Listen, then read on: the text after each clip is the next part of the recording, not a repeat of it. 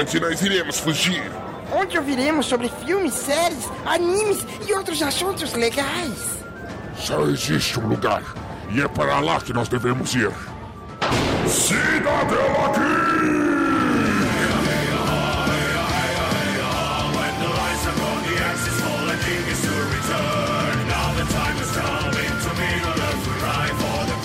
Sejam bem-vindos ao Cidadela Geek, o seu refúgio das chatices do dia a dia.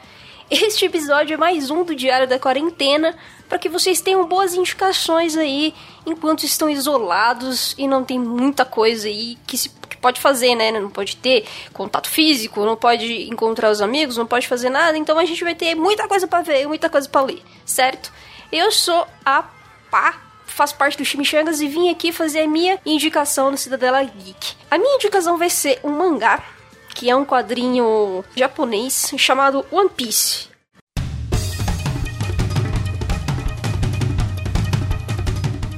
Ele é bem famoso, na real, e bem grande. Então, nessa quarentena, é a mídia perfeita para você começar porque você não tá tendo muito o que fazer, principalmente as pessoas que estavam na escola e pararam de ter aulas, e tanto na faculdade quanto na escola isso é válido, então às vezes a gente fica enfurnado em casa sem ter o que fazer. Aí a gente fica jogando, a gente fica lendo, a gente fica assistindo várias séries, e One Piece, por ele ser muito grande, ele é muito bom para iniciar nessa quarentena. Né? Até porque quando você começa a ler o mangá, você não quer parar mais. E por que, que eu vou indicar o mangá? Na real, a minha indicação é para você começar a ler o mangá, porque nessa quarentena toda a gente acaba achando que ver animes é muito interessante e entra lá na, Crunchyroll e fica fazendo várias maratonas. Porém, o anime de One Piece ele tem muitas diferenças do mangá. E o mangá, para ele ser uma história muito longa, é muito mais fácil começar pelo mangá, porque você já vai ter realmente toda a história, toda a narrativa por ali. E depois, claro, se você gostar do mangá, você pode ir pro anime. Mas por que o mangá é tão bom e por que, que ele é tão é, interessante para começar nessa quarentena? One Piece é um mangá que tem um universo próprio e muito único.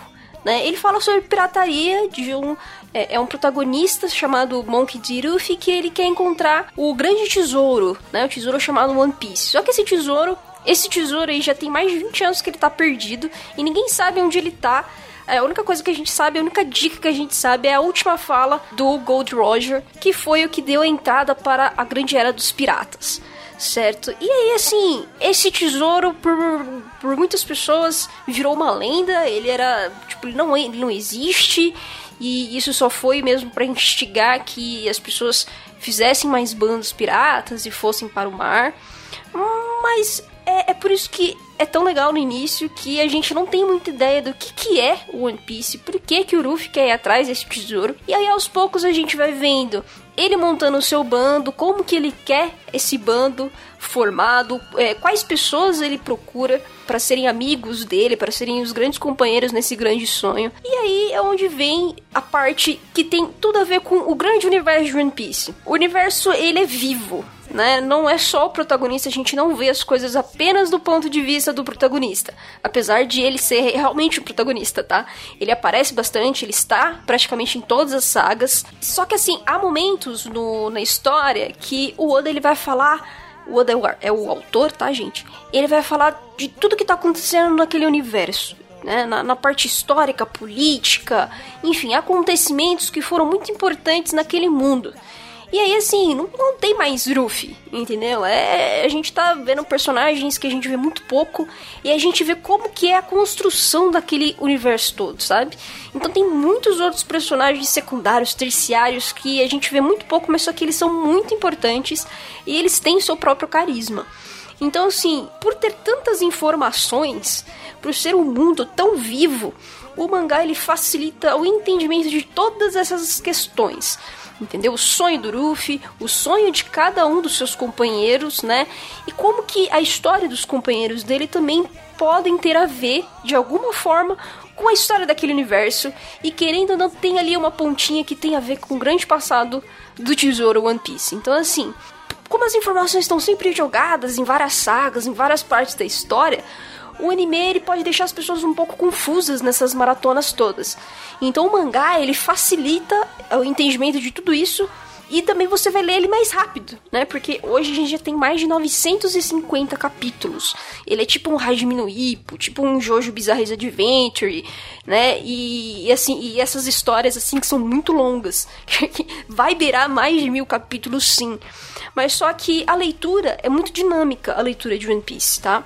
Tem batalhas, tem história e tem personagens carismáticos, é tudo unido no mesmo lugar. Por isso que é uma história altamente indicável nessa quarentena para vocês aproveitarem esses dias de folga, caso vocês estejam de folga, para dar para dar essa maratonada na leitura de One Piece.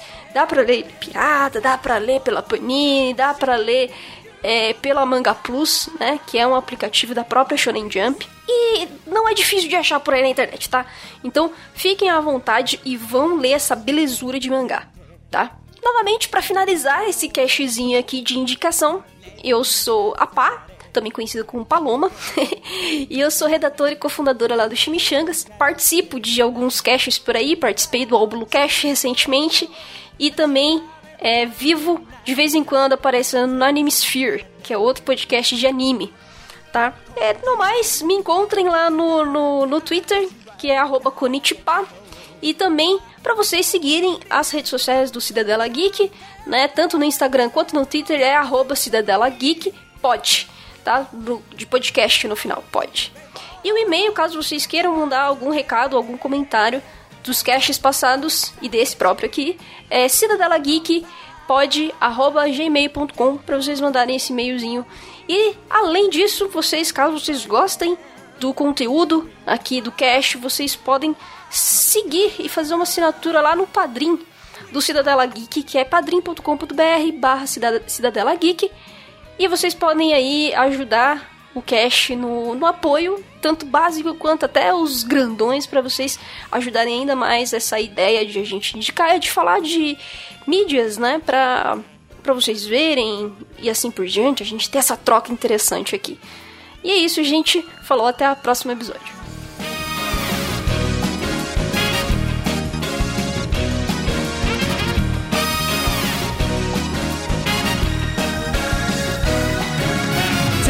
真に受けて信じちゃっても肩を押されて一歩リードさ今度会えたなら話すつもり。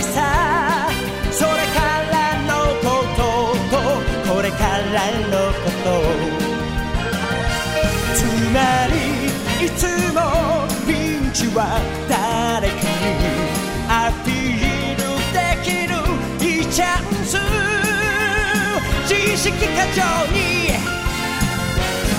しみたれた夜を吹っ飛ばせ。宝箱に興味はないけどポケットにロマンそれと You wanna be my friend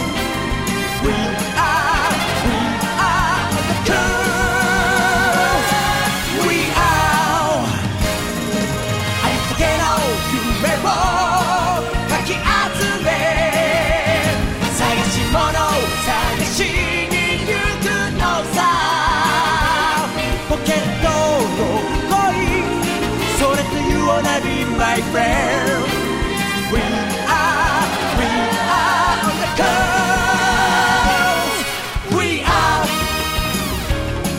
we are, we are Este programa foi editado por Audi Edições.